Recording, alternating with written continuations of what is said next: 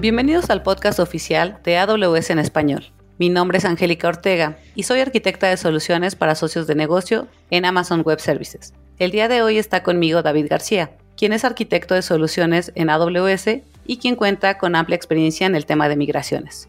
Nos estamos conectando desde la Ciudad de México. Bienvenido, Dave. Es un placer que nos acompañes el día de hoy. Hola Angie, muchas gracias por la invitación. Estoy muy emocionado de participar contigo en este episodio. El placer es todo nuestro, Dave. Bien, en episodios anteriores hemos platicado acerca de diferentes temas alrededor de las migraciones hacia AWS. Entre ellos hemos abordado temas sobre las fases de migración, herramientas que podemos utilizar a lo largo de la misma y también cuáles son las consideraciones importantes este, en temas como redes o temas de mainframe, etc.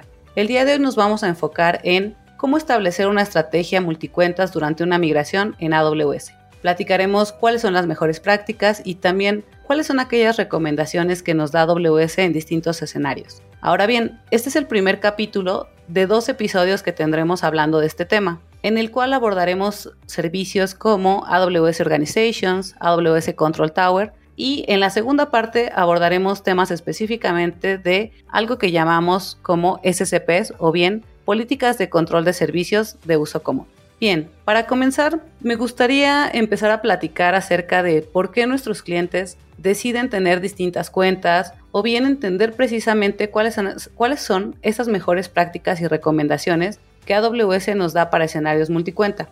Para no obviar en cuáles son los detalles de qué es una cuenta y pensar que es un concepto básico, empezaremos por esta definición, Dave. Así es que platícanos para AWS qué se define como una cuenta.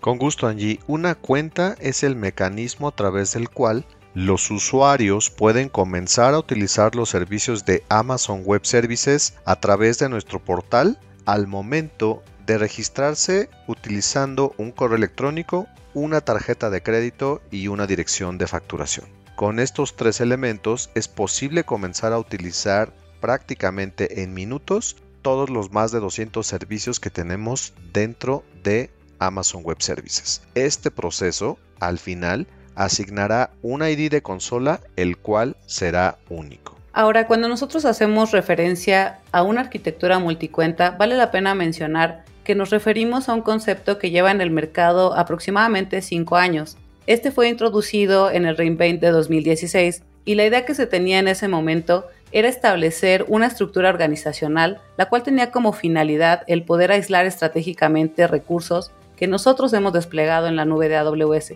ya sea para organizarlos técnicamente o bien para segmentar temas de facturación. Si bien estos dos son escenarios en los cuales podemos utilizar el tema de las multicuentas, ¿qué otro tipo de problemas resuelven este tipo de arquitecturas? Con gusto, Angie. Vamos a comenzar con eh, mencionar la parte de segmentación de la facturación. Por ejemplo, vamos a poder separar los costos en una organización a través de un departamento, una unidad de negocio o también mediante un ambiente, ya sea producción, ya sea de pruebas o de desarrollo. Lo anterior con la finalidad de establecer controles de costo basados en etiquetas o bien tags, las cuales a la postre son importantes para que un cliente pueda llegar a identificar quiénes son las personas que pueden llevar a cabo de manera responsable un control financiero de los consumos en AWS y a su vez separar esos costos para cada uno de los ambientes, unidades de negocio o departamentos que tengamos definidos.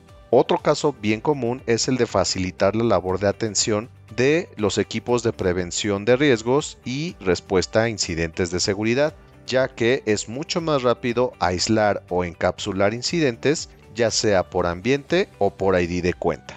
En ocasiones, estas personas pueden llegar a actuar sobre una eventualidad basándonos en un evento y que a nivel de seguridad implica el tener muy presente el modelo de responsabilidad compartida, donde AWS es responsable de la seguridad de la nube, mientras que el usuario final es responsable de la seguridad en la nube. Y un caso adicional de segmentación por cuentas es el que se necesita para que los equipos de trabajo que están encargados de dar seguimiento a normativas y cumplimiento puedan contar con los permisos mínimos necesarios para llevar a cabo una lectura de los registros de eventos y tener de esta manera una forma natural de llevar a cabo auditorías para toda una organización.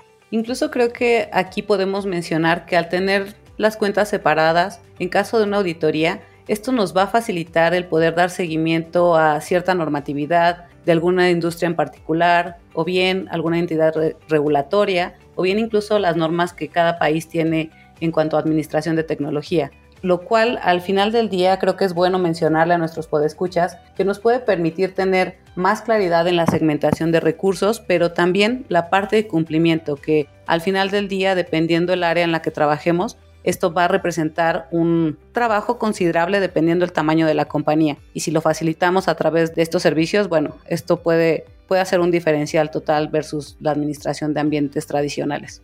Así es, Angie. Y mencionemos que particularmente a nivel operaciones, el poder asignar cuentas o IDs de consola para servicios compartidos que benefician a toda una organización permite desplegar eh, soluciones bien particulares que son comunes y que pueden administrarse o gestionarse de forma central en una cuenta específica. Vamos a pensar, por ejemplo, en la capacidad que puede llegar a tener una organización para compartir servicios de comunicación a través de Transit Gateway entre distintas VPCs o utilizar Direct Connect Gateway para hacer una comunicación hacia ambientes en on-premises que utilizan Direct Connect como el servicio primordial para establecer comunicaciones hacia la nube en un esquema híbrido. Lo mismo puede suceder para soluciones de terceros que se adquieren desde nuestro marketplace. Ahí podemos pensar en soluciones que pueden ser anti-malware, que pueden tener correlación de eventos o consolas de gestión de firewalls. Todo esto con la facilidad de gestionarlo de manera central.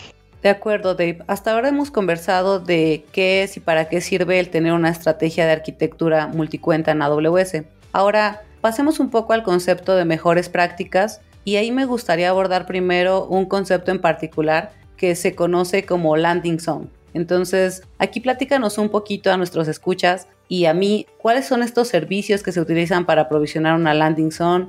Es decir, desde básicamente, ¿qué es una landing zone? ¿A qué le llaman ustedes desde AWS Landing Zone? Con gusto, Angie. Eh, actualmente, eh, la landing zone se trata de una implementación lógica del servicio de AWS Control Tower, el cual nos permite realizar una serie de configuraciones automáticas tanto para facilitar la gestión como para agregar una capa de gobierno que brinde valor al negocio en distintos rubros. Y aquí vamos a enumerar los siguientes. Número 1. Creación de una Amazon VPC junto con todos sus componentes de red por cada cuenta que pertenezca a la organización. Número 2. Implementar un mecanismo de autenticación centralizada a través de AWS Single Sign-On o mediante un mecanismo de federación hacia un directorio activo. Número 3 configuración del almacenamiento de los logs de Amazon CloudTrail en una cuenta central para efectos de auditoría precisamente. Número 4. Aplicar protecciones estándares también conocidas como guardrails que de manera automática permiten jardenizar toda una cuenta o un conjunto de cuentas desde la organización. Número 5. Estructurar servicios compartidos como el caso que mencionábamos de Transit Gateway o Direct Connect Gateway o también herramientas de DevOps. Y número 6. Una cuenta denominada Account Vending Machine con la cual podemos integrar el servicio de AWS Service Catalog. Me parece interesante este concepto, Dave, en relación al landing zone, como el tener nosotros una configuración donde pueden llegar nuestros recursos, es decir, aquellos recursos que se van a provisionar en AWS de manera nueva, es decir, desde, desde cero, ¿no? Como una implementación totalmente diferente. Ahora, Adicional a esto, creo que es, bueno mencionar en este punto que en un 90% de los casos nosotros utilizamos estas landing zones ya que nuestros clientes requieren ya ciertas configuraciones de aplicaciones o de segmentaciones de red que ya tienen en ambientes previos y al hacerlo a gran escala nosotros estamos optimizando las distintas cuentas que ya mencionabas como producción, como la parte de desarrollo, etcétera. Ahora, yéndonos a un escenario de menor escala, es decir, un número reducido de cuentas de AWS, quizá en el cual solo se requiere obtener facturación consolidada en una cuenta pagadora como algunos de nuestros socios de negocio hacen, o bien configurar restricciones elementales en cuestiones de servicios,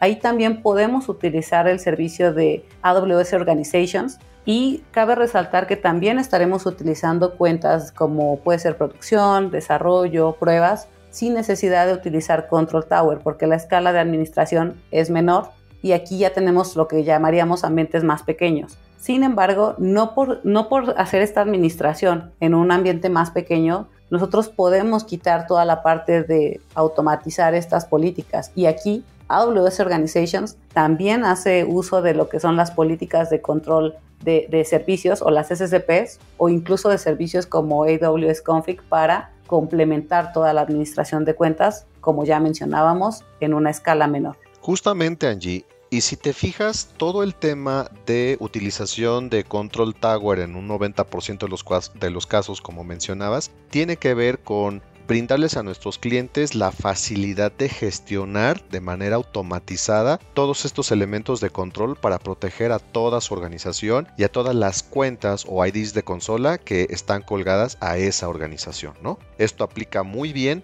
para eh, organizaciones medianas a grandes, ¿no? Donde se tienen eh, docenas de cuentas. Ahora bien, cuando tenemos una escala mucho menor, donde tú hacías justo la comparación con AWS Organizations sin la parte de Control Tower. Entonces, ciertamente ahí también tú tienes la capacidad de establecer algunos puntos de control basados en eh, políticas de servicio eh, conocidas como SSPs o Service Control Policies y que, bueno, no requieren tanta gestión como lo haríamos en los otros casos donde tenemos eh, un ambiente mucho más grande. Pero al final del día, Utilizar Control Tower es una mejor práctica porque nos ayuda a ser sensibles a estos temas que no son tan evidentes cuando estamos planeando nuestra migración a AWS. Perfecto, Dave. Y creo que vale la pena también puntualizar que el servicio que ofrecemos llamado AWS Control Tower se puede usar como una estrategia para cuentas nuevas o bien para cuentas existentes. Y cambiando un poco de tema, regresando hacia AWS Organization, como ya mencionabas, este servicio básicamente nos va a permitir distribuir u organizar estas cuentas en AWS para poder implementar estos guardrails que mencionábamos que se van a aplicar en algo que nosotros llamamos como unidades organizacionales. También a la interna las conocemos como OUs. Y estas van a ser una manera lógica en las cuales nosotros vamos a poder agregar cuentas o administrar esas cuentas a través de AWS Organizations, lo cual nos va a facilitar el aplicar estas políticas de control que mencionábamos como, como SCPs e incluso nos va a poder limitar el acceso a ciertos servicios o a ciertos permisos o bien administración, va, también nos ayuda a facilitar la administración de las mismas. ¿Hay alguna otra buena práctica u otro patrón que en este nivel de, de organizaciones tú conozcas, Dave? Sí, Angie, justamente cuando hablamos del tema de utilizar AWS Organizations en combinación con las eh, Service Control Policies sobre las unidades organizacionales, lo que vamos a tener es la capacidad de limitar la utilización de ciertos servicios o de negar permisos a ciertos equipos de trabajo. Pensemos, por ejemplo, en el caso de aquellos equipos de desarrollo que solamente van a tener acceso a una cuenta de pruebas, quizá a una, a una cuenta de eh, calidad y que ahí solamente van a poder ejecutar ciertas acciones, no van a poder instanciar servicios nuevos o no van a poder eh, darse permisos a sí mismos más allá de los que tienen. Eso lo controlamos muy bien con las SSPs. Y las SSPs hay que recordar que se aplican a nivel de OU. Así que hay que pensar un poco y planear muy bien cómo queremos tener nuestra jerarquía de organizations, de AWS Organizations, con el número de OUs